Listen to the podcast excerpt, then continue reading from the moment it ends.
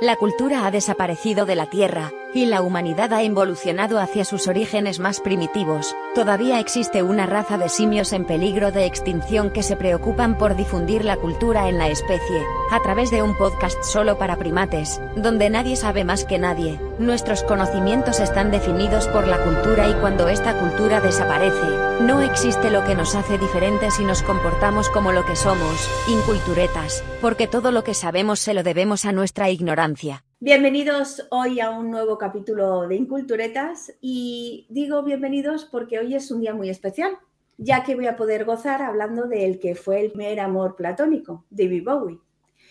¿Cuántas veces no habré soñado yo que venía por uno de mis hermanos traviesillos y acababa bailando con él con un vestido de princesa, mirando su melena preciosa al viento? Y mientras él meneaba esas manos y rozaba mis manos, esas mallas, pero no, nunca pasó, nunca vino a por ninguno de mis hermanos, nunca bailé con él y para desgracia mía, he acabado con estos dos monos que parecen que tienen un ápice de, cultura, pero solo en apariencia. Menudo bajón que me acaba de dar. Venga, presentaros vosotros porque yo no puedo. ¿eh? Bueno, pues yo tengo que decir que si en algún momento de mi vida me hubiera planteado ser heterosexual, me había, tenido, me había gustado tener algo con David Bowie, porque para mí siempre fue un ídolo, un, vamos, su música me marcó un antes y un después, sus personalidades, su, su toque, su carisma, eh, sensualmente era un hombre fascinante y ya te digo que siempre ha sido un amor platónico en el cual, pues bueno, si hubiera tenido alguna debilidad por la carne del sexo opuesto, me hubiera gustado que hubiera sido con él. Ahí lo dejo, chicos. Desde aquí, Eduard, de Culturetas, os confiesa un secreto oculto Menuda confesión. con David Bowie. Acabas de salir del armario, literalmente. Literalmente solo con David Bowie. Con el resto de la humanidad no quiero nada. Que lo sepáis. Bienvenido, Eduard. Madre mía. Y lo digo también sabiendo que el pobre ya está bajo tierra. No vaya a ser que, que, si estuviera vivo eh, lo viera, evidentemente, y quién sabe, me hubiera hecho una propuesta indecente. ¿no? Y tan decente e ilegal. Yo después de la presentación que me habéis hecho, unos en el armario y la otra dejándonos al suelo del betún, pues no sé ni qué pinta aquí ya. Bueno, soy el Friki Carroza. Vengo aquí a hablar de David Bowie y de lo que nos ha representado la gente de nuestra generación. Pues nada, bienvenidos a Eduard y al Friki y vamos a empezar el capítulo. Y yo quiero empezar pues como con una breve cápsula de su historia, ¿vale? David Robert Jones nace 1 de 8 de enero de 1947 en Bristol, compartiendo ese día 8 de enero con Elvis Presley y Stephen Hawking. Nace de la amante Peggy, o sea, su madre Peggy, y su padre Jones. Su padre acabaría casándose más adelante con Peggy y se irían a vivir juntos. Compartiría casa con su hermanastro Terry, que es el que le dio un poco el amor sobre el jazz, sobre la música jazz, ¿vale? Por desgracia, Terry tenía una enfermedad mental que le llevó a estar ingresado en un manicomio y morir en 1980, suicidándose. Bueno, después de saber que su hermano se suicidó, también tenemos que saber que él tuvo dos matrimonios. El primero fue con María Ángela Barrett, que era la groupie de los Rolling Stones. Hostia. Pero resulta que los Rolling Stones no le hacían ni nada, que pasaban de ella, pero bien. Entonces acaba en una fiesta que hicieron los Rolling Stones conociendo a David Bowie. Se hace fanática de David Bowie y acaba casándose con él. Y eh, de ese matrimonio nace Duncan Jones, que es cineasta, eh, que ha hecho películas como Moon, El Código Fuente o la de World Warcraft. Termina su relación entre a finales de 1970, principios de los 80, eh, se divorcian por problemas de drogas y de discusiones que tuvieron entre medias los dos. Y en el 1994 se casa con la modelo somali Iman y tiene a su hija en el 2000, Alessandria que es un, la verdad, eh, yo he estado viendo fotos de la cría ahora mismo, bueno, la cría, es un bellezón, bueno, pero después de tener al padre y la madre, que si no salía algo bonito no era normal. Bueno, después del salseo este, pues todos sabemos que él, eh, David Bowie, es cantautor, actor, multi-instrumentalista, es que menuda nombre, diseñador y además, como hobby, le gustaba pintar. Y además, le iba mucho a la informática. Ah, sí. Ah, sí, sí, claro. Luego lo veréis. Sí, sí, sí. No sabía Eh, nada de eso. Sí, sí, sí. Habéis oído que él se llamaba David Robert Jones. Sí. ¿Me podríais decir alguno por qué cambia Robert Jones por Bowie? A ver, lo de Robert Jones. Entiendo que al final eh, viene a lo mejor heredado por padre o por madre. Algo hay ahí que no, que no, le, que no le interesa tampoco dentro de su nombre artístico darle un cambio a lo mejor más relevante para poder venderse Creo- mejor. Creo recordar que se lo puso por alguien a quien admiraba, pero no recuerdo. Vale, os lo digo. Había un cantante en los Monkeys que se llamaba David Robert Jones. Ajá. con lo cual no quería que lo confundieran con el mismo nombre y además cogió Bowie porque era un gran aventurero y como en memoria de él decidió cambiarse el nombre, bueno, el apellido. Sí, sí. Bueno, y después de esta pequeña pregunta, que no habéis contestado ninguno, voy a poner un cero, me parece muy mal. Aquí eh, tengo aquí la lista, no, no, no, menudos fans son, sois. Mira, ahora me cuentas tú algo, Eduard, que creas Sí, claro. importante o algo para ver si te puedo poner algún punto. Pues vamos a repasar algunas de las canciones, que no son pocas, pero he seleccionado algunas por sus significados en la historia del artista, desgranando el porqué de su contenido en muchas de sus letras, ¿vale? Porque al final es casi imposible poder hablar de todos sus álbumes y de todas esas canciones, pero sí que he intentado eh, seleccionar algunas que han sido relevantes en el paso de su vida y de qué manera han influido dentro del contexto a la hora de transmitirnos ese mensaje musical en algunas de sus letras.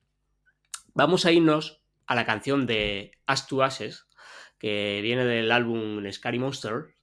Y bueno, vamos a ver un poquito que en esta canción eh, es una continuación de Space Oddity, en el que esta canción, el Mayor Tom, se revela como un adicto a las drogas, ¿vale? El Mayor Tom, para algunos que no conozcáis las diferentes dualidades de David Bowie, es uno de los personajes que más adelante os hablaré de ellos, ¿vale? Eh, siento mucho decepcionar a los fans porque no me va a dar la vida para poder, ni el programa tampoco, para poder hablar de todas las canciones, pero dentro de esta canción eh, trata sobre las experiencias de David Bowie con la adicción en las drogas en el año 1977. Y un amigo del David Bowie, que era su productor, en este caso Brian Eno, lo llevó a Berlín para intentar dejar su adicción a las drogas. Y en este viaje resultó ser algo como muy experimental y al mismo tiempo un descubrimiento para el cantante, ya que de aquí salieron tres álbumes, en el cual pues nos encontraremos uno de ellos que es Low, Heroes y Lowed. A ver, este viaje se le conoce como la trilogía de Berlín, también llamado su periodo en Berlín, y aquí voy a, hablaros de, por ejemplo, algunas interpretaciones de estas líneas en esta canción concretamente, ¿no? Hay una, una, una, que versa lo siguiente que dice, ¿recuerdas a un chico que haya estado en una canción tan temprana? ¿Y qué interpretación os deja vosotros, por ejemplo, cuando oís esto? Bueno, pues si no tenéis mucha idea, yo os lo cuento. Aquí Bowie lo que hace es reflexionar sobre su carrera en las primeras líneas y hace referencia a Mayorton, el héroe de su canción en Space Oddity, que salió al comienzo de su carrera a finales de los 60. En una entrevista, Bowie dice que Ash to Ash eh, fue un resumen de los años 70 para él, presagiando el cierre de un capítulo en su vida. Luego hay un versículo también dentro de la canción que dice, el chillido de la nada. Y este eh, hace como una referencia al silencio, ¿no? En el cual él se encuentra solitario, rodeado de la nada. También es como una línea en la cual eh, quiere representar el optimismo de los 60. Se ha desvanecido dejando la paranoia y la desesperación y como dice Bobby en esta canción, su finalización es el chillido de la nada a la finalización de los 60, sugiriendo que la fiesta aquí ha terminado, que todos sus amigos se han ido y que la diversión se para aquí, pero que él sigue adelante. Luego hay otro versículo dentro de Ash to Ash que dice, a ver, yo no os lo estoy diciendo en inglés porque mi Span English al final de no, de no, recordarlo y de no practicarlo me es inviable y no quiero quedar como el culo aquí en el programa, os lo traduzco al español.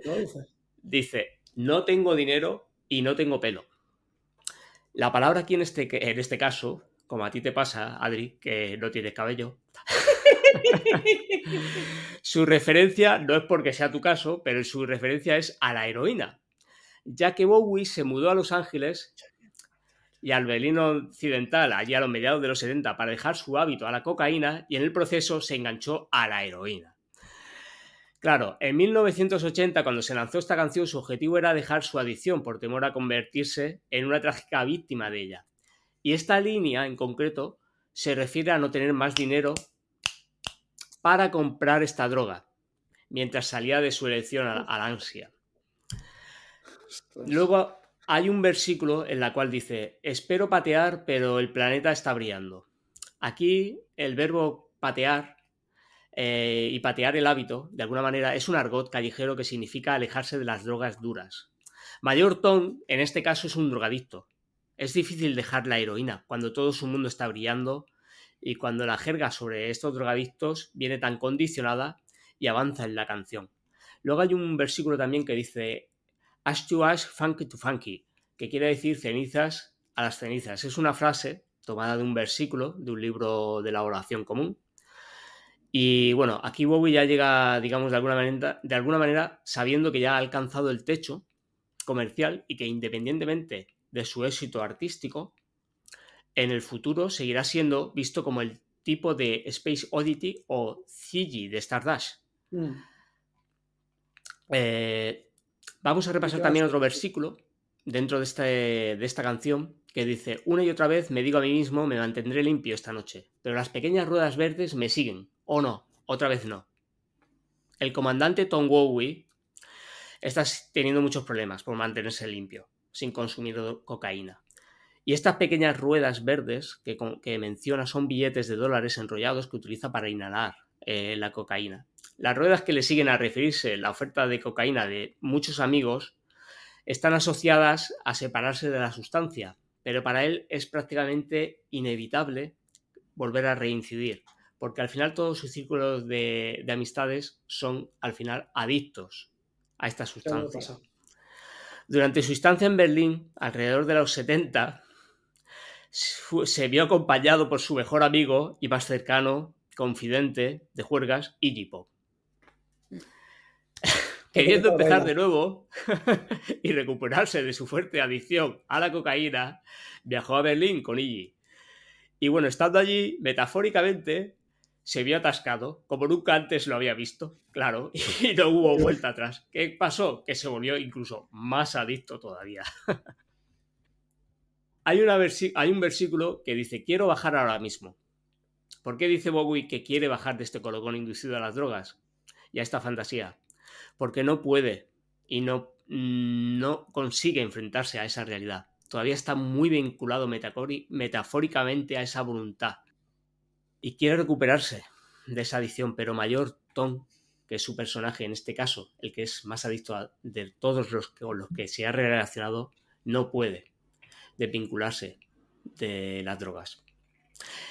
Bueno, y partiendo de esta base, eh, como habéis comprobado, esta es una de las canciones que luego os iré relatando también en relación a, otras, en las que nos vamos a ir descubriendo y desgranando un poquito cuáles han sido sus dependencias eh, en su vida. Y como podéis comprobar en Ash to Ash, eh, deja muy patente que tuvo una escena, igual que en otras en, en, sus escenarios, muy adictas a sustancias y que le llevaron a reflexionar y a tener también temazos como este. Pues la verdad, Edward, que muy interesante. Sí que sabía que él había tenido problemas con la droga. Sabía que se había ido con Iggy, porque se, se iban los dos a desengancharse y terminaron peor que nada. Mm, pero es la vida y es la vida de Bowie. Muy. Cuesta. Yo, muy yo creo que a mí me hubiera pasado lo mismo si me hubiera ido con Iggy Pop. Y a cualquiera Hombre. de nosotros. A ver, todos hubiéramos caído en un pozo sin fondo totalmente. Todo lo que Sobre entraba. todo sin fondo, porque no tenemos presupuesto para costearnos las drogas que se metían ellos. Ya, Todo lo pero que entra, ellos no sí, hace falta. ellos sí, ellos sí. No hacía falta. Todo lo que entraba en la habitación en la que estaba Iggy Pop, o sea, automáticamente, solo por asociación, ya salía drogado. Ya salía. Sí, solamente con el olor que tenían por ahí ya, ya te, te ponías Sus a, tono. a tono. Bueno, eh, después de hablar un poquito de, de música, os quiero hacer una pregunta, una segunda pregunta. ¿Sabéis cuántos instrumentos llegó a aprender a tocar David Bowie y cuál fue el primero? Aparte de su voz. Yo creo que Pues, tres. Y el primero es saxofón. Ay, mira, te voy a dar un puntito.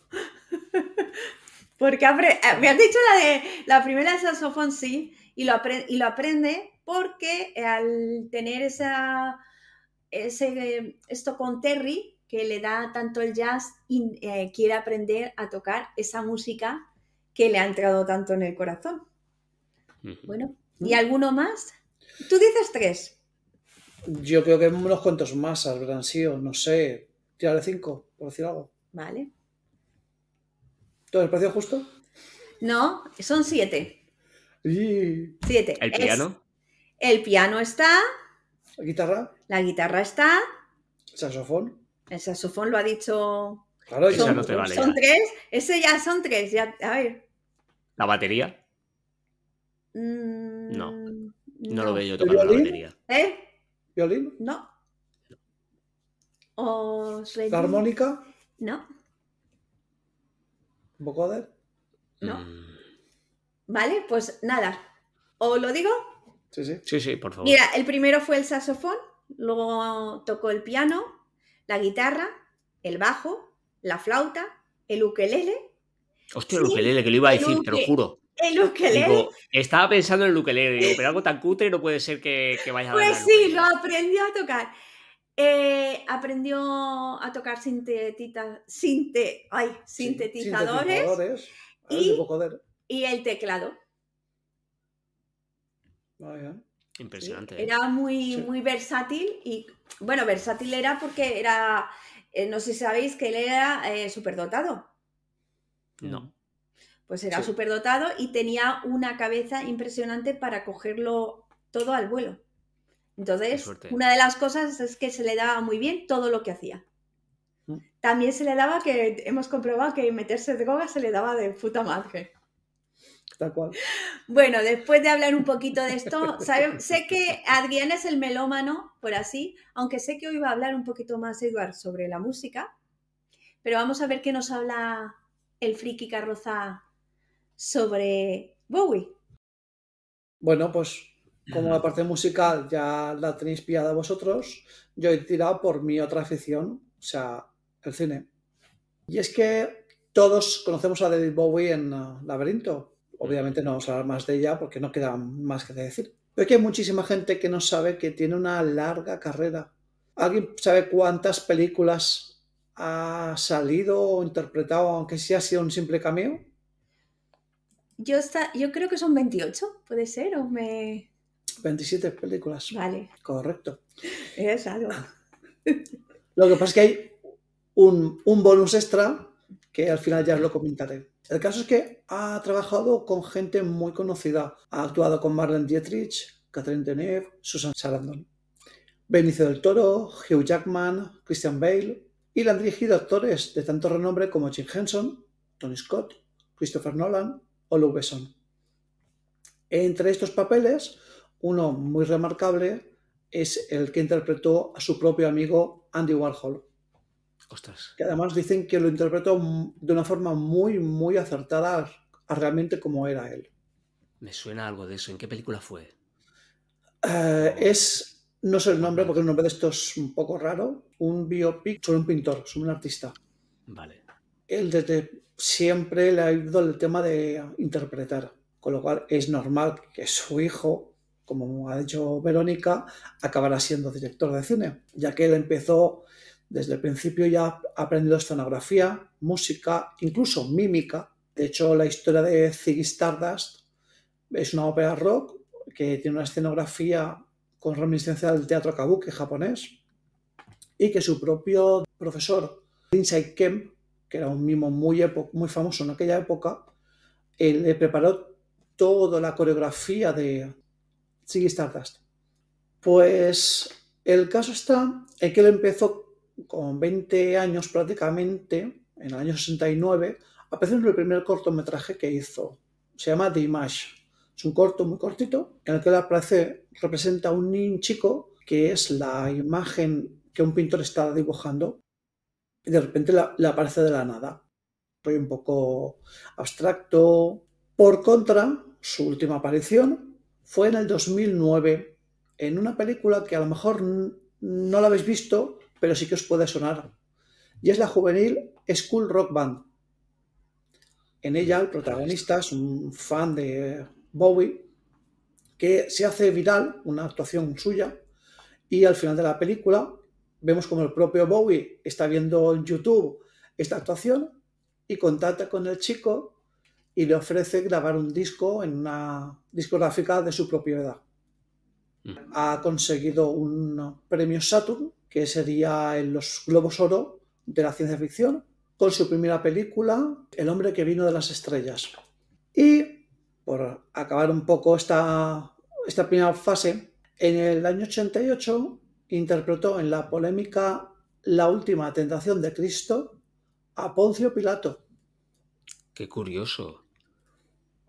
Tengo que partir de la base que está interpretando una película bíblica, una persona que se declaró bisexual. Con lo cual, ahí ya, está, sí, sí. ahí ya estaba el espectáculo montado. Bueno, se declaró bisexual, pero se declara bisexual y lo dice años más tarde que él se declara bisexual porque así ganaba parte de esas personas que no le hubieran hecho la misma visualización.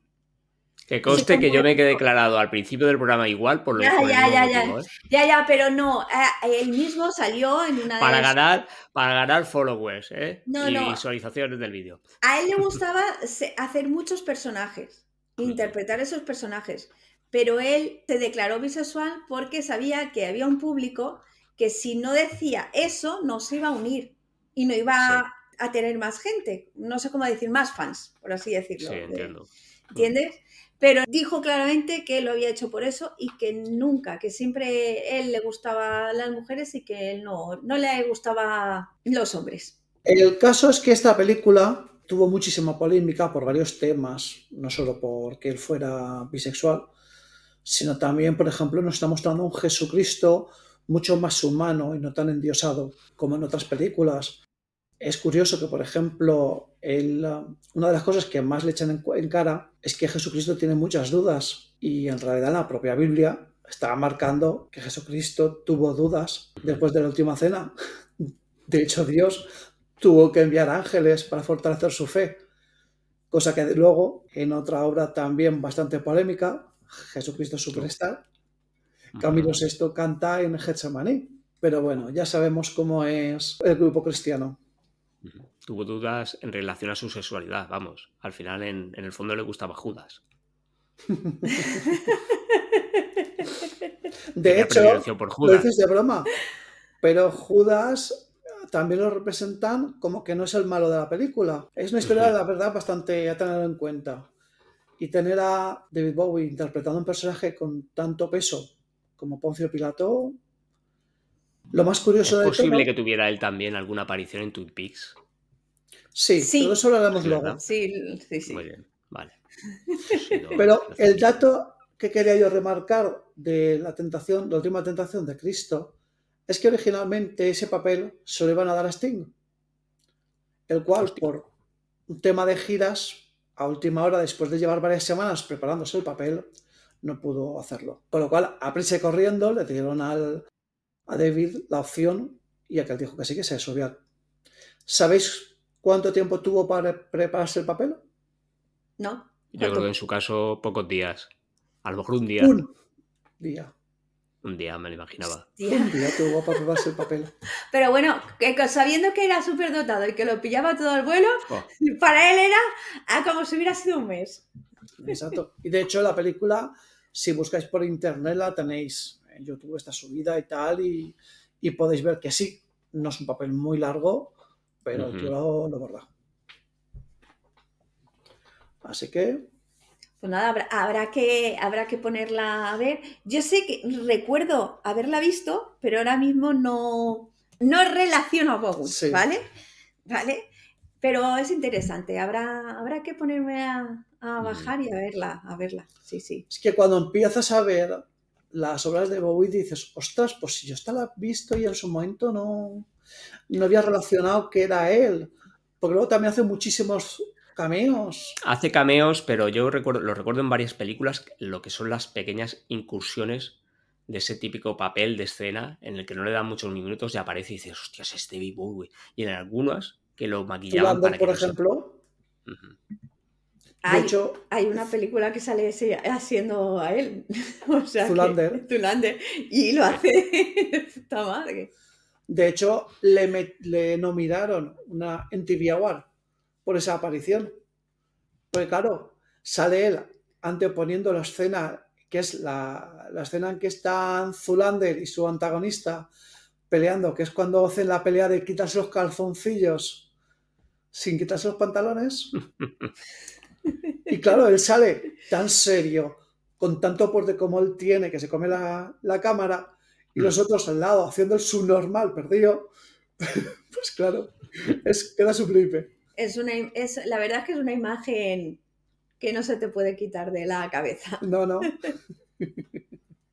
Aprovechando que tú estás hablando de películas, yo voy a hacer alusión a una canción que viene de la película del laberinto. Eh, si me lo permitís, voy a hablar también un poco y desgranar un poco esas letras, porque al final esta película, él hizo cinco canciones que, que, bueno, en las cuales pues él interpreta a Jared, el rey de los goblins, y el tema principal es Underground. Dentro de lo que son las canciones que se pueden compartir en la película, básicamente to todas tratan sobre emociones de una niña que, que, hablan de lo que está pasando y el descubrimiento sobre ella y sus padres en relación con la familia.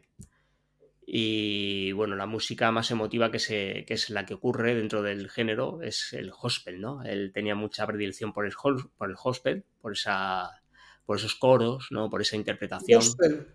Gospel, sí, exactamente, gospel. Ah. Hostel creo que es una película. Sí, perdón, me, eh, lo, lo, he pronunciado mal. Ya te he dicho que mi spanglish al, al final, si no lo practico, se me, se me pierde. Pero nos hemos desviado el tema.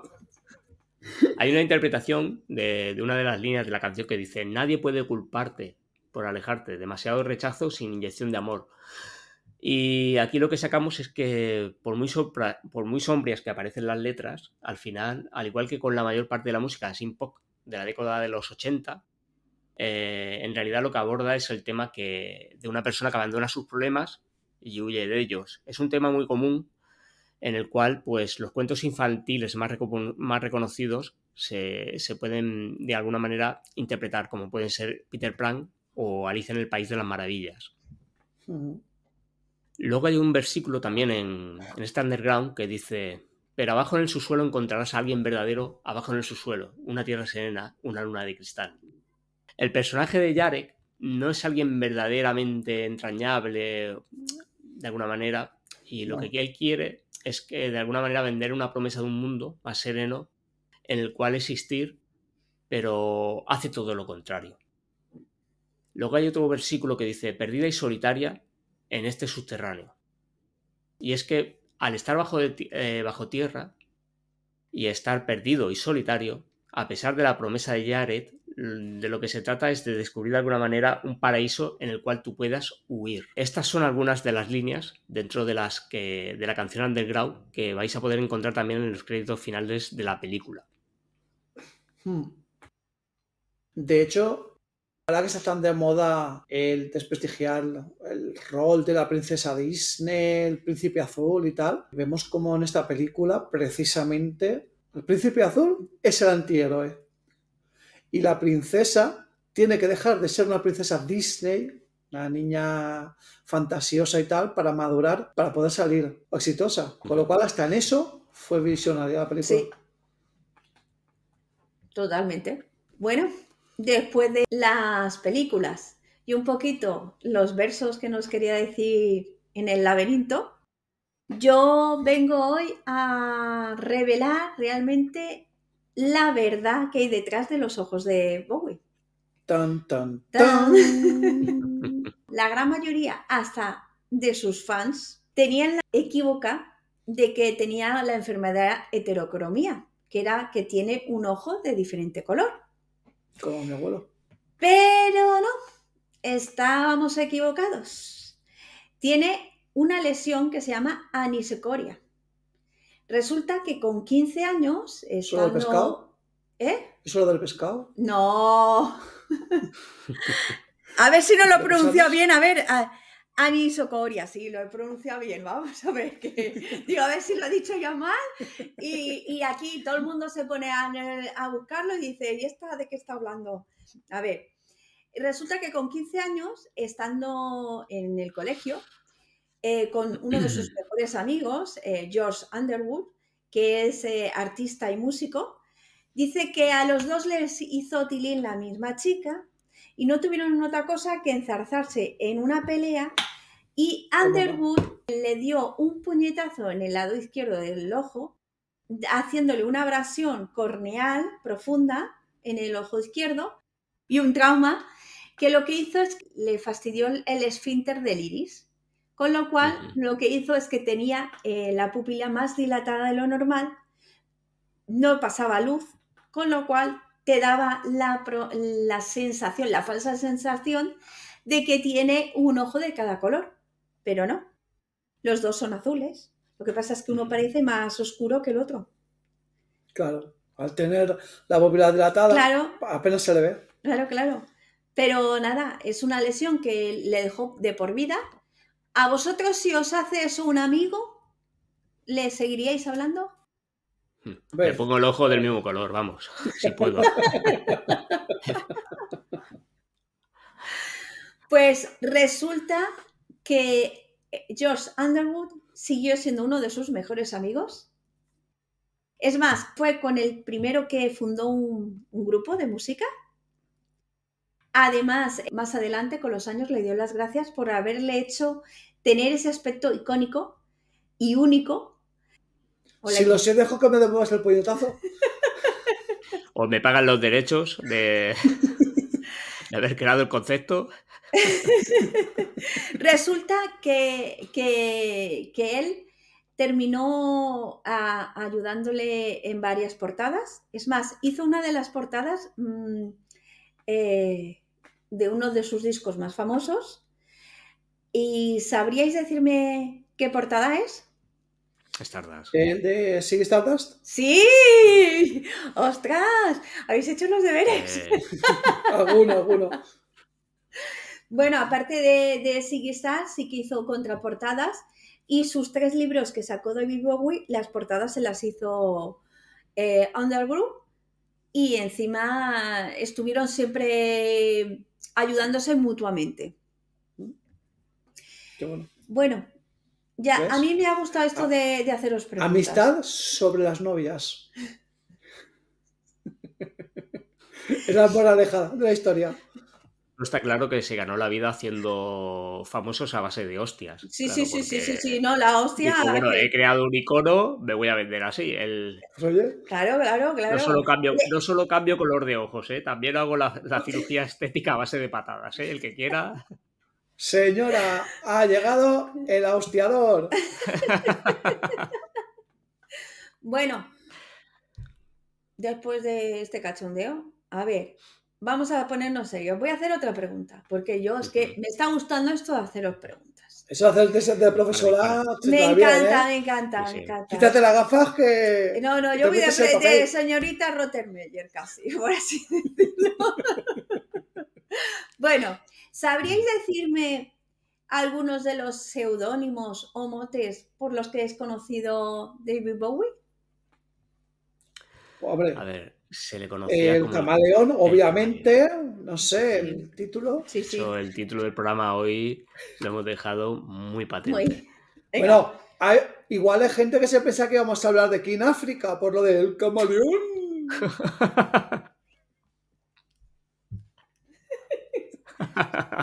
Os tengo que decir que hay un. Hay 29. Pero Hostia, yo voy a. 29. Yo Uh. voy a deciros. Eh, Tom Mayor. Meyerton, sí. A ver, pero entonces te estás refiriendo a los personajes, evidentemente. Es que a él, esos personajes, luego hubo momentos en, en los que la gente se ha quedado con ese nombre y para Sí. él se refiere, eh, al hablar de él, con ese nombre.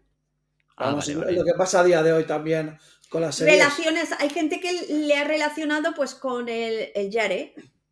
Claro, la gente ve en la gente que se ha calle. quedado con el laberinto, pues es Yare. La gente ve en la calle a Iron Man, no ve a Robert Downey Jr. Claro. Es lo que quiero decir. Es el personaje. Entonces, eso es lo que quiero decir. Si sabéis más o menos. Me habéis dicho Blanco. Mayorton. Sí, Eh, Jared, eh, está claro que también. a la- Mira, yo te voy contando un poco los que yo luego os presentaré más, mucho, mucho más adelante, que es, eh, ya lo hemos comentado también, a Ziggy Stardust, por Sí, ejemplo. Luego tenemos a Aladdin Sane, también. sí, perfecto, sí, sí. El Duque Blanco. Eh, El Duque Blanco, sí. exactamente. Halloween Jack. Muy bien, sí. eh, y a ver quién se me escapa por ahí. El último fue el Profeta Ciego, creo. Mm, Uno de los últimos. El, profe- el Profeta Ciego. Mm. ¿Ese, ese está? Ese fue. sale. puede ser que fuera en- No me, no me sale, no me sale. ¿eh? No me sale. Pues ese mira. fue ya de los últimos en Lazarus. Mm. Pues Ah, puede Nico ser. Lazarus. Ah, vale, pues no, no, no me sale. A lo mejor no agarro tanto ese. No, no, no. No, No, no, porque no. es que ya ese fue lo- el último de su carrera. Mm. Claro. No de tiempo ya. Sí, sí, sí. Bueno, os doy un punto a los dos, os lo he dado. Aquí ya, ya- va ganando Edward, tengo que decirlo, lo siento. No Yo lo que quiero saber es lo que perdido todos los. De momento no están dando puntos, pero no sabemos lo que vamos a ganar. Ah, no sé, yo no sé si os voy a dar algo. o Bueno, si yo por pedir, yo sé lo que quiero. Yo sé lo que quiero. El juego el laberinto que tienes justo detrás de ti, de David Weggy, ese puede ser un buen premio. ¿eh? Lo digo por Ese si te, dejo, ese te dejo disfrutarlo conmigo jugar, Vale. pero yo de casa no sale. Quiero mi premio. Quiero. Bueno, como quieres tu premio, pues eh, antes de darte el premio, cuéntanos algo. Pues os voy a hablar de una canción que a mí me gusta mucho y que tiene un vínculo también particular en mi vida y se llama Fashion. Y hablamos de la moda. Pues de un single de Scary Monster del 1980 en el que, bueno, aquí Bowie lo que hace evidentemente es hablar de los movimientos de la moda, del nuevo romanticismo a principios de los 80 en el Reino Unido. Y el, propio Bowie sirvió como una gran influencia para ellos debido a sus antiguos personajes más extravagantes, como ya hemos hablado de ellos, que fueron Ziggy Stardust y Halloween Jack, etc. Pero ahora que ha superado un poco esa era, ve estos movimientos como lo que realmente son, una tendencia conformista, convencional y prácticamente sin sentido. Eh, también hace un ligero golpe de éxito al sencillo de Gary Newman, Cars, que por aquel entonces era un, nuevo líder en este nuevo, digamos, oleaje del romanticismo, poniendo ese pip pip en el coro. Bueno, eh, aquí os voy a dar unas pequeñas interpretaciones de esta canción, Fashion, y hay un versículo que dice, hay un baile nuevo, pero no sé cómo se llama, que la gente de mala casa hace una y otra vez. Bueno, esta línea hace referencia a la cultura que se hace en las regiones más pobres y en las que las personas de los buenos hogares tardan un poco en aprender lo que son. Luego hay un versículo que dice, la moda gira de izquierda a derecha. A mí esta me encanta porque sí que es verdad que tiene, de verdad, este concepto en el que nosotros decimos que la moda eh, viene y va y que todo lo, toda la moda es regresiva y los pantalones de campana volverán, Pues algo así. Dice. Ya ha vuelto. Exactamente, que es muy contradictoria. La moda al final es contradictoria. Y un año la moda te dice que gires a la izquierda y que hagas lo que un famoso en ese momento está haciendo en particular, y después de otro día, al otro mes o al otro año, la moda dice que gires a la izquierda o eh, completamente porque se ha quedado soleta. Y ahora lo común es girar hacia la derecha. Así que tú, tú lo haces. ¿Por qué? Porque te lo está dictaminando la moda. En una entrevista de los 70, Bowie hace hecho de unos comentarios un poco interpretados como criptofascistas, cuestionando la legitimidad de la democracia. Y es que por aquella época hubieron hubo un gran movimiento punk y New Age que generalmente veneraban a, a Bowie y jugaron con imágenes fascistas, como es el caso de Joy Division, que se vistió con las camisetas negras de Oswald Bosley y derivó su nombre al eufemismo de las esclavas sexuales adjuntas a las unidades de las Fuerzas Armadas nazis. Luego hay un versículo al final de, esta canción que ya deja patente ese concepto fascismo que dice fa, fa, fa, fa, fashion. Y es el concepto central de la canción, al final. Y es equiparar la moda al, al fashion con el fascismo en el estribillo fa, fa, fa, fa, fa es una forma de señalar la relación entre las dos palabras con una especie de patrón vocal, vamos, escalofriante. Es que es lógico. El amada es un fascismo con su vista. Exactamente. Madre mía, me he quedado. Esto es como lo de claramente, con fa, fa, fa. Bueno, eh, ya que has hablado un poco así de moda y de movimientos, ¿sabríais decirme de qué movimiento es precursor David Bowie? ¿El glam? El glam, sí. El glam rock. No solamente era un tipo de música y un estilo de música, sino era un estilo de mm, vestimenta, peinados muy diferente. Que dicen ahora, que Lady Gaga está rompiendo estereotipos, ah, que en los 70 David Bowie, Elton John y después eh, Madonna, todos han ido rompiendo moldes con sus vestimentas, con sus estilos, con lo cual no han inventado nuevo, nada nuevo, y para llegarle a la uñita de la uña, la uñita de la uña, como digo yo, de David Bowie, tienen que sudarla. Y después de esto, Vamos a ver si nos da algo de aliento a Adrián con lo que nos dice. Pues yo voy a seguir con un par de peliculitas más de su filmografía. Vamos a dejar salir nuestra vena otaku, ya que en el año 83 actuó con el gran Takeshi Kitano en la película Merry Christmas, Mr. Lawrence. Es una película de Nagisa Oshima y nos narra el día a día en un campamento japonés en el que tienen detenidos a soldados ingleses. Ahí llega la aparición de Zack Selliers, que es el personaje que interpreta a Bowie, y pone en relieve no solamente las diferencias culturales que hay entre los japoneses y los ingleses, sino además los peligros que había el ser homosexual en el ejército en esa época, llegando incluso a jugarte la vida. Es una película que os recomiendo, la tenéis ahora mismo disponible en Amazon Prime, sin ser un personaje principal, por así decirlo, pero yo diría que es el secundario con más peso de la película. Ya que realmente todo incluso que, que, fuera una película con Kitano, ¿eh? no la conocía. Sí, sí, sí, sí, yo tampoco. De hecho, la, estuve viendo preparándome para ahora y digo, ese japonés parece que cada que sí. Y sí, son muchos actores de, mucho peso. Y claro, la película sale sola. Está, muy bien, es muy buena para verla a día de hoy. Estamos hablando del 83. Envejeció muy bien. Luego, recuperando lo que me comentaste antes, vamos a hablar un poco de Twin Peaks. En el año 92, Twin Peaks ya, ya había sido el fenómeno que había sido. Había cambiado la historia de la televisión para siempre.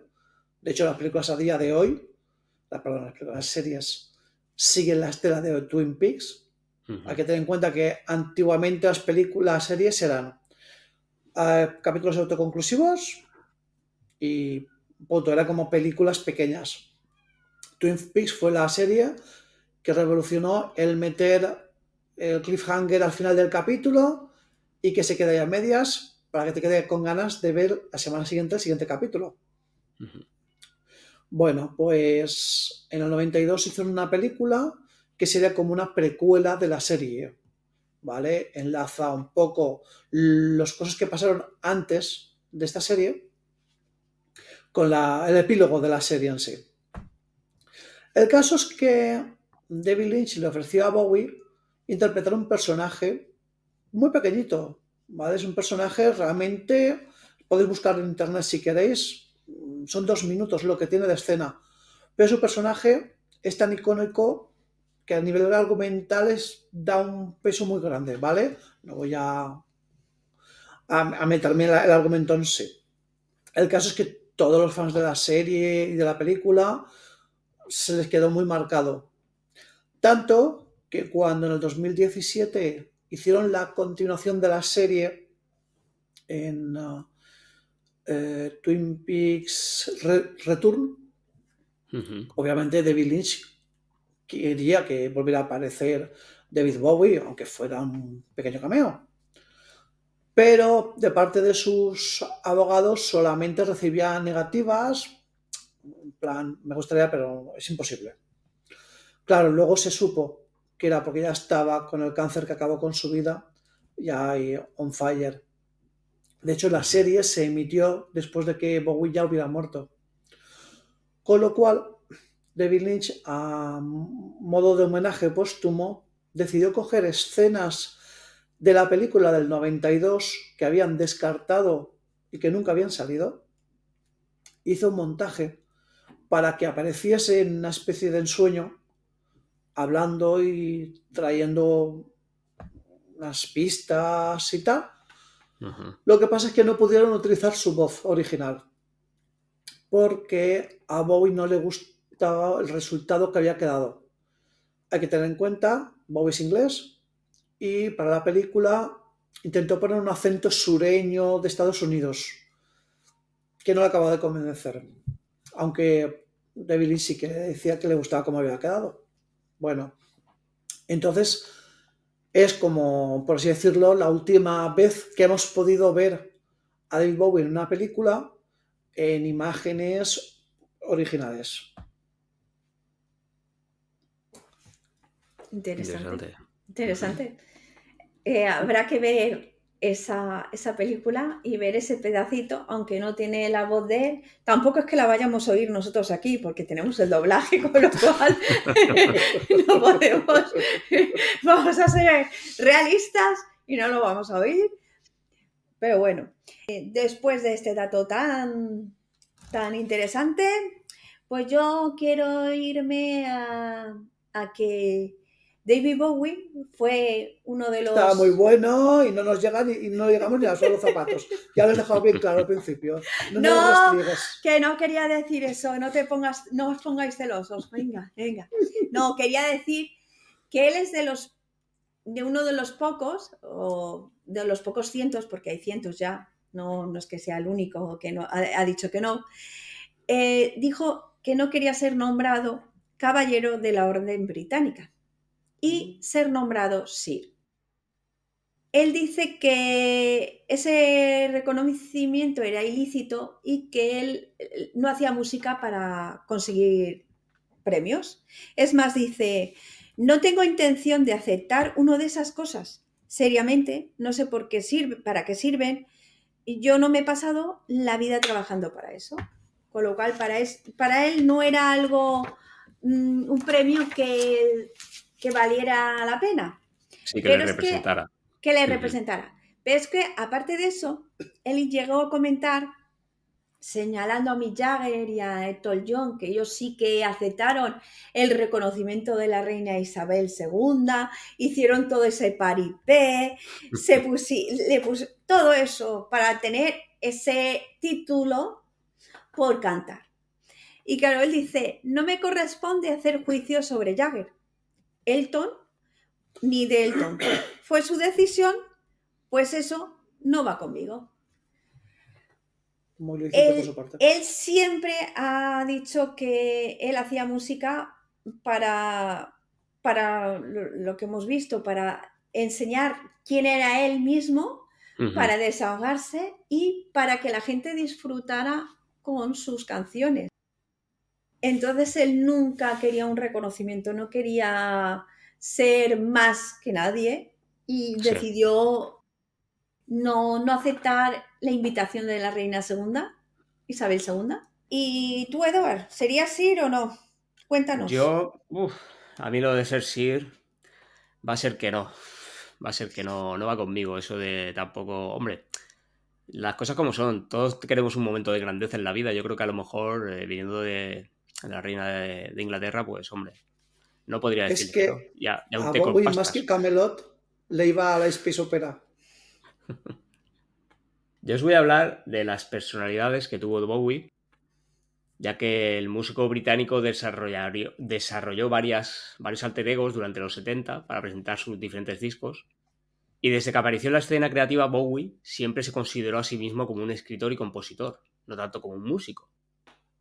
Inició su carrera creando canciones y textos para otros, enfocando su actividad hacia los musicales y obras teatrales, como ya has comentado. Sin embargo, con el tiempo se desveló su auténtico showman. Él era un animal que lo daba todo en el escenario. Una personalidad y unos looks que lo convertían en un artista perfecto y transgresor. Y bueno, verlo en directo era un espectáculo. A lo largo de su carrera experimentó con muchos y varios personajes y en cada disco y en cada etapa creativa le pedían una interpretación diferente. Y el Duque de Blanco adoptó tantas identidades como idea había en su cabeza. En The Man Who Sold the World, que es el hombre que vendió el mundo en esta canción, conocimos su faceta más próxima al gran rockero andrógino y después conoceríamos a sus grandes alter egos como Mayor Tom y Ziggy Stardust. No era fácil para Bowie el proceso de subirse a un escenario y abrirse en público, y para eso supo cubrirse con personalidades diferentes, de lo más excéntricas, para sentirse cómodo. En una entrevista Bowie eh, dijo lo siguiente, estoy bastante satisfecho con mi propia individualidad. No, no creo que tenga que esforzarme tanto para explicar que no soy parte del rock and roll, que tengo mi propia identidad. Yo solo uso el rock and roll. Tuve que ser muy exagerado al principio para desafiar a la gente a que me pusiera en una categoría y que me dejara un espacio para trabajar. A ver, la mayor parte de las veces estos personajes estaban directamente vinculados a la música de Bowie que él creaba, como una extensión de los mensajes que transmitía. En Digi Star Stardust, el protagonista del disco, Digi, eh, cuenta la historia de su alter ego eh, en Fire Stars, la de un extraterrestre que lanza un mensaje de la inminente destrucción a la Tierra. Y hasta 1976 el músico, eh, digamos que va enlazando una serie de personalidades diferentes que deja aparcada cuando se centra en su conocida trilogía berlinesa, que fue la de Lowe's, Héroes y Loader, y ahí es cuando se atrevió a ser él, él mismo, durante la década de los 70. Vamos, eh, en estas líneas los personajes a menudo, a menudo son difusos y bueno, eh, voy a hablaros de cinco en concreto, aunque en realidad hubieron unos cuantos más, ¿no? Y os voy a hablar del mencionado Digi Stardust, que es un personaje muy trascendental en la trayectoria de Bowie y el que el mismo artista definió como el arquetipo mesías de la estrella del rock. Y es que lo que él quería hacer eh, fue de alguna manera usar, como ya has comentado tú, el teatro kabuki, la técnica del mimo, la música marginal de New York y al mismo tiempo esa energía británica de las calles de Nueva York, ¿no? Aparece en 1972 en su disco Digi Stardust and the Spiders from the Mars y era el último extraterrestre de la roca espacial de Bowie que avisaba del poco tiempo que le quedaba a nuestro planeta. Como un narrador omnisciente, baja a contarnos cómo los recursos se están agotando. Era un personaje muy pensado y madurado, con el pelo rojo tan característico y con esa estética retrofuturista que fue imitado hasta el infinito y más allá. Luego tenemos a Aladdin Sane, que fue el músico que le llevó a la fama, pero este no impidió que siguiera desarrollando otras personalidades. Aladdin Sane fue su, test, su sexto álbum, eh, publicado en el 73, y una evolución de Digi, como si se trasladara a los Estados Unidos y fue de alguna manera eh, un personaje en el cual tenía una actitud más madura al anterior, más rockero. E incluso se le consideraba por los críticos como, como un homenaje a los Rolling Stones. Aladdin Sane siempre se ha interpretado como un juego de palabras para representar un poco la salud mental de David Bowie. El hermano de Bowie, no sé si lo sabíais, no lo hemos comentado, era esquizofrénico Mm. Y de alguna manera siempre estuvo muy interesado en este tipo de enfermedades. Cuando componía las canciones, eh, sobre todo para reflejarlo en el hombre que, vendió al mundo, fue un ejemplo de esta tendencia. Luego tenemos un personaje que también lo hemos mencionado, que es Halloween Jack. Y bueno, fue un personaje creado para este álbum en la gira de Diamond Dogs en el 74. Aparece en la portada y se menciona en una de las canciones, al igual que Aladdin Sane. Y esta nueva personalidad fue una mutuación, no lo perdáis, de DJ Stardust. O sea que él, de alguna manera, mutaba entre los personajes, ¿vale? Este personaje de Halloween, Jack, es, eh, habita en un mundo distópico surgido después de la guerra y se le describe como un, como un gato genial que vive en la Hunger City, inspirado en la novela de 1984 de George Orwell, y es más caricaturesco, menos teatral que Ziggy Stardust, lleva un parche en el ojo y se vestía con una ropa de pirata andrógeno, ¿no? Luego tendríamos un personaje que se llama el Duque Blanco, que aterrizó en Filadelfia, allá por la gira de Diamond 2, se dejó llevar por el soul americano, el funk y la música dance, y esta exposición a la escena del soul de Filadelfia culminaría en la que Dowie escribiría varios álbumes, uno de ellos sería Jones Americans, y el personaje no se realizó por completo hasta, hasta el 1976, en el que hace referencia a él en un nombre de una canción principal. En este punto el personaje se volvió mucho más siniestro y oscuro, y comenzó a desarrollar una grave adicción, como no, a la cocaína. Y supuestamente también coqueteó con la magia negra, el fascismo y desarrolló una profunda fascinación por nuestro amiguito Adolf Hitler. Y Huawei, bueno, empezó a hacer la vista atrás en Europa en busca del futuro de la música y allí terminaría, como no, ya lo hemos mencionado, en Berlín, en Suiza y en Francia para grabar Low, Heroes y Lowes. Por último, os dejo lo que sería ya eh, prácticamente al final de su vida. El cárcel ya estaba haciendo mella en su salud y fue el Profeta Ciego. Este último álbum de David Bowie, conocido como Black Star, fue lanzado solo dos días antes de su muerte, lo que hace que el lanzamiento sea mucho más épico. Y el álbum rinde un homenaje a la vida creativa de la estrella, con muchas de las canciones que fueron revisadas en entornos distópicos y que, bueno, aparecen vídeos musicales de dos canciones, digamos, dos canciones muy rememorando un poco ya ese final o ese mensaje ¿no? profético del ciego, ¿no? que es Lazarus y Black Star. En él se revela un personaje en el que un hombre con, la, con un vendaje en los ojos y con dos botones negros colocados como si fueran ojos, eh, uno no puede evitar, de alguna manera, ver que este profeta ciego de, de alguna manera está ya un poquito eh, reconociendo o testificando una muerte inminente. Mm. Y en líneas generales, los diferentes personajes que os he relatado durante la época de los 70 están muy interconectados, porque todos comparten un ADN en común, ¿no? Hay algunas diferencias definibles, pero todos de ellos eh, se relacionan para mostrar diferentes rasgos de su personalidad. Al final él era un artista irrepetible. Yo no sé si alguno de vosotros tenéis más predilección por algún personaje de estos en concreto o simpatizáis más con alguno de ellos? ¿Tenéis alguno que os guste más que otros? A ver, yo tengo un personaje. uno, uno, que uno, que lo tiene detrás. Yo tengo eh, a, con Jared, que para mí ha sido alguien muy especial y con el que creo que moriré pensando en que estaba enamorada de él. Y creo que con, que con él eh, sí me han gustado otros de sus personajes, pero no he llegado a, he llegado a conectar con sus canciones, pero no con lo que me intentaba transmitir. Yo por mi parte, como me gusta mucho la space opera, las canciones que van sobre el espacio y tal, yo creo que Tom Mayor es el que más me ha, me ha calado, que más me ha llegado. Que evidentemente no conocía todos los matices que hoy nos has traído, pero sí, yo creo que es lo que más he vivido.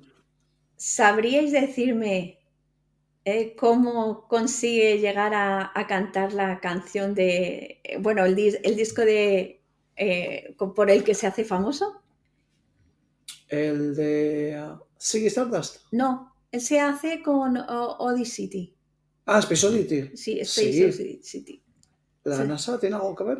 La NASA tiene, no, pero aparte de la NASA, él se, se basa en algo para hacer esa... ¿En una película? Sí, ¿en qué película? Por ejemplo. Sí, ¿qué película es?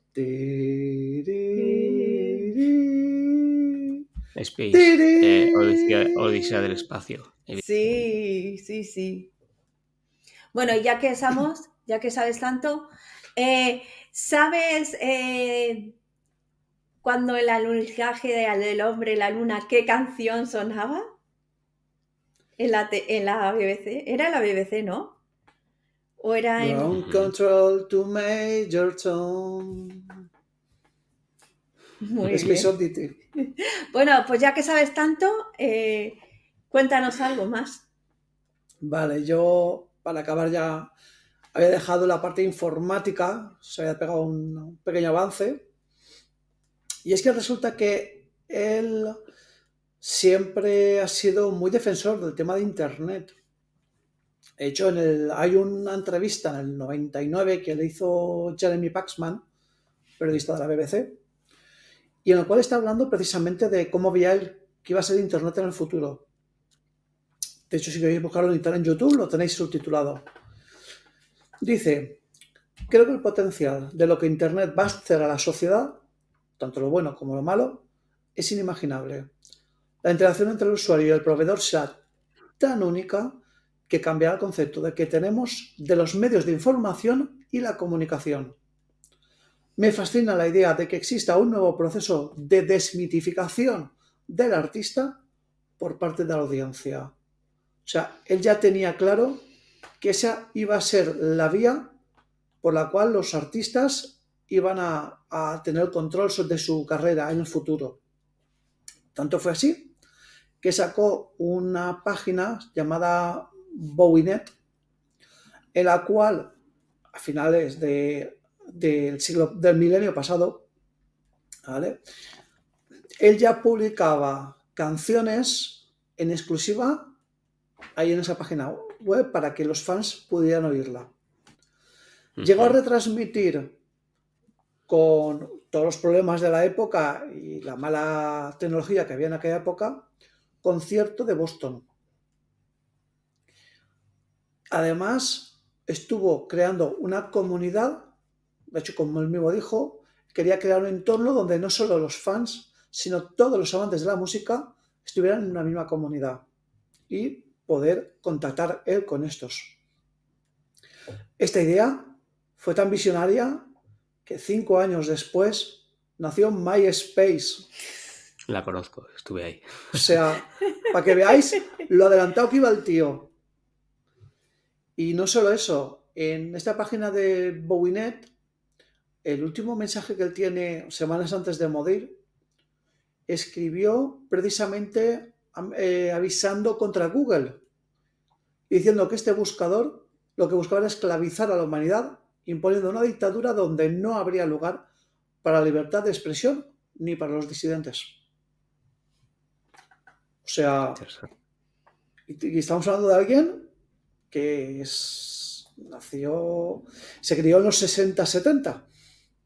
O sea, para que, para que, no, que no, es, no es la visión que tenemos nosotros ahora. No, no, no. Uh -huh. Y para rematar ya, para que veáis el amor que tenía a la parte digital, recordáis que os he comentado que él, había, él tenía 27 apariciones, películas, extras, etcétera, más un bonus. A lo él ha hecho cine, ha hecho series, ha hecho escenografías, ópera, rock. ¿Sabes lo que le faltaba por hacer? Un videojuego. Tuvo incursiones en, el video, en los videojuegos. ¿Mm? ¿A ¿Alguien os suena los títulos Two Souls o Beyond Come Human? Sí, claro. Mm. Eh, De Quantic Dream. de Quantum Dream, sí. Mm. Vale, pues la- el primer videojuego de esta compañía francesa se llamó Nomad Soul, Omicron. Omnicron. ujú.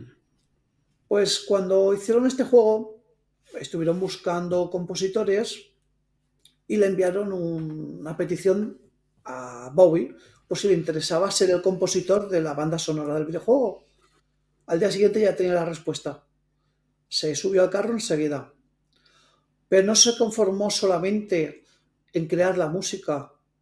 Es que se implicó tanto que viajó de Inglaterra, de Inglaterra a Francia para estar un mes entero que le hicieran capturas de, de sí mismo para dotar movilidad al personaje que iba a interpretar. De hecho, interpretó a un personaje que se llamaba Voz, era un músico, evidentemente, que tenía, bueno, estaba buscado por la ley, y tenía un grupo virtual, en plan Gorillaz, por ejemplo, que era el juego es el que más oye por, por toda la ciudad. Vale, pero no solamente él puso cara a este personaje, es que el grupo este virtual, los The Dreamers, los otros componentes son sus propios compañeros del grupo en el mundo real, quiero decir. Tenemos a Gaylan Dorsey, que era la bajista del grupo hasta que murió Bowie, y la que pone las voces en la colaboración que hizo con Freddie Mercury en la canción Under Pressure. Luego también tenemos a Riff Gabriel, que es uno de los coautores de muchas de sus canciones. También sale en este juego, eh, siendo uno de los The Dreamers. Y hasta su propia mujer, Iman, también puso su imagen para otro personaje del juego. Ay, Chulo. Y lo de hecho, si lo buscáis por internet, el personaje de, de voz aparece en la propia carátula. O sea que no es un personaje secundario. Tanta impronta tiene el, el- el Bowie en el juego que cuando murió, Square Enix dio acceso gratuito a este juego a todos los fans del cantante durante varios días. Con lo cual, yo personalmente los conocí, los estuve jugando en la Dreamcast, pues salió en PC y en Dreamcast. Lo que pasa es que fue tan baja la aceptación que tuvo en Dreamcast que las ports que estaban haciendo para Play se cancelaron. Pues yo sí que os aconsejaría que lo cataseis si no lo conocéis, porque de hecho es un juego eh, que tiene una carga cinematográfica muy alta, como todos los juegos de Quantic Dream. Y es una aventura, que sea un cyberpunk con, tontes- con tintes noir y, y encarado a un público muy adulto. Conozco el juego, no lo he probado y espero que a lo mejor en un futuro se atrevan a hacer una- un remake. De todas formas, en Steam, GOG, lo tenéis para, accesible para conseguirlo. ¿eh? Pues nada, habrá que buscarlo. Yo sí que no lo conocía ni tenía ni idea, porque yo de la época de Dreamcast no soy. Eh, pero bueno, lo, lo buscaré para ver si. Yo creo que sí que te gustaría. Pues nada, ¿tenéis alguna cosilla más que comentar de David Bowie que os, os Mm. haya quedado en el tintero y no queréis dejarla porque es mejor soltarlo y dejarlo ahí? que Yo no sí que quería hablar un poco del legado Pues nada, que nos dejó un poco Bowie, que no solo fue su música, nos dejó una gran enseñanza en la vida. Pienso que su forma de protegerse de la sociedad, su se- sensibilidad y fragilidad, la forma que tuvo de mostrarnos eh, posa la fama exhibiéndose al público, ¿no? Fue a través de sus camaleónicas representaciones de personajes y, esa fue también una forma de, prote- de protegerse de la fama, de poder vivir y de ser libre, ¿no? Creo que esto forma parte de su legado. Mm, De alguna forma nosotros hemos adaptado esas diferentes poses y personalidades y, las adoptamos en nuestro entorno, en el mundo que nos rodea para adaptarnos. En ocasiones nos llevan a camuflarnos, al igual que Bowie, y cambiar de, de color como los camaleones para sentirnos parte de ese conjunto y formar parte de un ambiente para ser aceptados en un grupo o por la sociedad.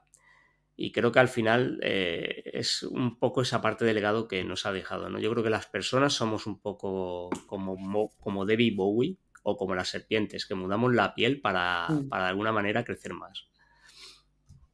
Correcto. Por eso nosotros, como fans seguidores de su filosofía, hacemos, practicamos cosplay. claro, nos, tenemos que vestir con otra personalidad, que es la que tenemos, pero la enseñamos a, más abiertamente. Por desgracia, Bowie nos dejó. Nos dejó un 10 de enero del 2016. Y eh, como has dicho tú, bien dicho, eh, nos dejó un, un disco porque él sabía que se moría. Hacía 18 meses que le habían diagnosticado un cáncer hepático y él sabía que se moría. Pero antes de morir dijo, ¿qué puedo regalarle yo a mis fans? Pues nos dejó Black Stars como despedida para que, aunque él hubiera muerto, eh, tuviéramos ese pedacito, aún nos quedaría ese pedacito y ese adiós al mundo por así decirlo. Y, es que es tan grande eh, Bowie porque siempre ha roto todos los esquemas. No mm. solo los esquemas mm, de mente, sino de género, de, de, ropa, de todo. Todos los esquemas los ha roto Bowie. Y le tenemos que dar las gracias porque hemos podido compartir eh, a, este gran personaje icónico y haberlo disfrutado. Y lo seguirán disfrutando nuestros hijos, nuestros nietos, porque creo que va a ser una un, un personaje que se va a quedar para siempre. La verdad es que os doy las gracias por haber podido darle este homenaje póstumo a este gran artista. Y nada, nos vemos en el siguiente capítulo, ¿no, chicos? Pues eso Exactamente. Adiós. Nos volvemos a ver. Hasta otra. Chao. Portaros bien. Y no aprendáis mucho. No, no. Darnos amor si os gusta este programa, y dejanos tus comentarios. Suscribiros para recibir notificaciones de los próximos videos que vayamos subiendo en el futuro. Contacta con Inculturetas, a través de nuestras redes sociales, búscanos como arroba Inculturetas, estamos en Instagram, YouTube, y escúchanos en iVoox, Spotify, Ficast y Apple Podcast. También puedes unirte a nuestro Telegram, y formar parte de la comunidad en el grupo Incultura Friki. Un lugar único para gente friki como nosotros, donde encontrarás simios de todos los colores. ¿Te gustaría participar en alguno de nuestros proyectos? Hacemos entrevistas y colaboramos con personas con nuestros mismos intereses en común.